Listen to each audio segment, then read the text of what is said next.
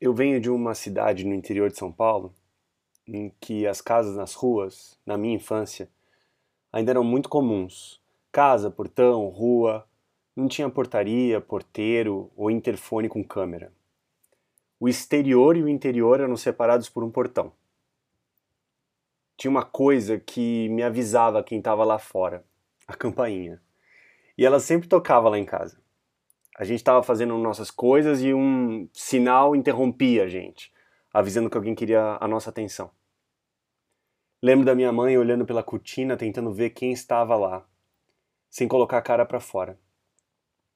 Fui percebendo que quase sempre era uma ótima forma de ver, mas não ser visto.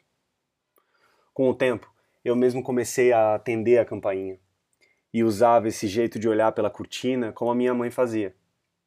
Às vezes, a pessoa lá fora também me via e me chamava com boa tarde, o senhor quer comprar fruta? Eu, assustado, já me escondia atrás da janela, mas parece que tudo aquilo só fazia piorar. A pessoa lá fora, querendo dizer alguma coisa, então começava a tocar cada vez mais a campainha. Batia palma, trocava de lado no portão e até esquecia a campainha e começava a falar como se estivesse lá. A pessoa fazia de tudo para ser ouvida. Depois de viver isso várias vezes, eu percebia que alguns, se ignorados, ficavam tão desesperançosos que simplesmente tocavam campainha por obrigação e depois de um tempo iam embora. Aqueles muito persistentes, quando meus pais estavam em casa, eram recebidos com pois não e logo depois recebiam um hoje não. E quantos hoje não a gente falava? Até que um dia surgiu uma pessoa diferente um sujeito com uma bolsa grande ao lado do corpo, roupa amarela, boné azul e uma carta na mão. Ele teimava em aparecer muitas vezes quando minha mãe não estava. Eu sozinho não atendia a campainha, as palmas no portão ou os gritos de "o de casa". ficava ali, olhando pela cortina, ou simplesmente ignorava como se nada estivesse acontecendo até ele ir embora. Horas depois, a mesma pessoa voltava ainda de amarelo, e fazia tudo de novo. Eu também. Eu fingia que não via. No mesmo dia, o sujeito voltava e voltava e voltava.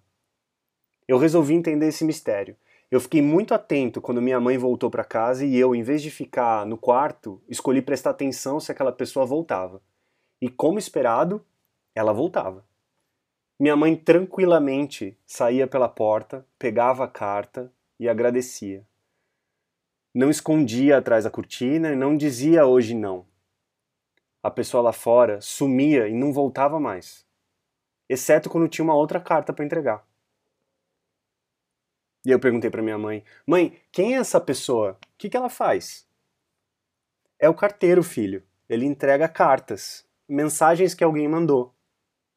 Ah, ele voltou várias vezes hoje. Por que, que ele volta? É o trabalho dele, filho e ele tem uma mensagem que precisa ser entregue. Então ele volta quantas vezes forem necessárias até fazer o que precisa ser feito. Aí dentro de você existe essa cena. Aqui dentro de mim também. Essa história é uma analogia potente sobre o papel dos sentimentos. Olhar os sentimentos por esse prisma pode trazer alívio ao mesmo tempo que exige coragem. Para além de nos convidar a abrir a porta, temos que buscar a mensagem, lê-la e entender seu conteúdo. Mas vamos por partes. Receber os sentimentos não é tarefa fácil, requer treino e maturidade. E se você é como eu, parece que esconder atrás da cortina ou ao lado da janela não é mais uma opção viável de se viver, certo? Chegou a hora de crescer mais emocionalmente e ficar à vontade ao abrir a porta. Na perspectiva que eu proponho, os sentimentos vieram te dizer o que é importante para você. Eles buscam ser recebidos porque, pelo contrário, como todos os bons mensageiros, retornam até entregarem a mensagem. Eles são diversos, misteriosos e nos dão pistas sobre o significado de suas mensagens. São energias ágeis, automáticas, persistentes e superconscientes.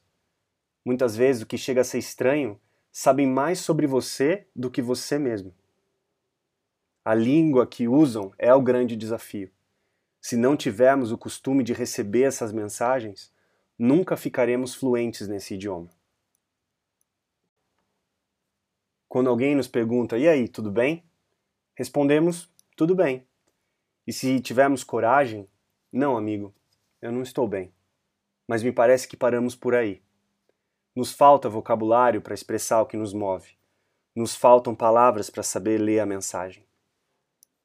Uma vez vi que o limite da nossa linguagem é o limite do nosso mundo. Nada mais verdadeiro também para o mundo dos sentimentos. Reflito constantemente sobre o repertório emocional que tenho para definir o que eu sinto. Há pouco tempo, esse meu mundo interno era definido por quatro ou cinco rótulos, como triste, feliz, estressado, bem e o que eu mais usava, mais ou menos. Quando comecei a pedir e ganhar mais escuta, as pessoas me perguntavam se eu estava frustrado, abatido, desesperançoso ou relutante. Cada palavra dessa soava um gongo no meu peito e as que se alinhavam comigo naquele momento davam nome a alguns sentimentos que pareciam estar esperando para serem batizados. Um alívio acontecia na hora e eu voltava para casa completamente mexido com essa experiência. Eu até respirava mais fundo. O vocabulário que usava para definir o que sentia até então, sem eu perceber, reduzia o meu mundo. Meu interior estava pedindo por mais ar, espaço e diversidade. Era como se dar nome às coisas aumentasse a minha forma. Com essa nova consciência de espaço interno, então, veio uma vontade muito grande de discernir o que eu sentia. Começar a diferenciar a tristeza de frustração ou abatimento no momento difícil para mim, me ajudava a me compreender mais. Era um caminho sem volta. Isso funcionava na celebração de alguma conquista também. Nas escutas, as pessoas me perguntavam se eu estava me sentindo radiante, surpreso, tocado ou vivo. Isso me ajudou também a perceber que vários sentimentos de satisfação não tinham nome em mim e logo não tinham espaço para existirem. E no máximo eu me sentia feliz. Eu parecia viver numa miséria emocional.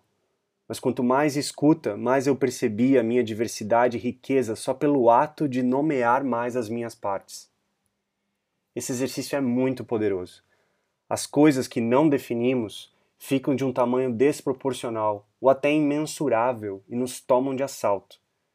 Quando são batizados, os sentimentos ganham contornos e limites.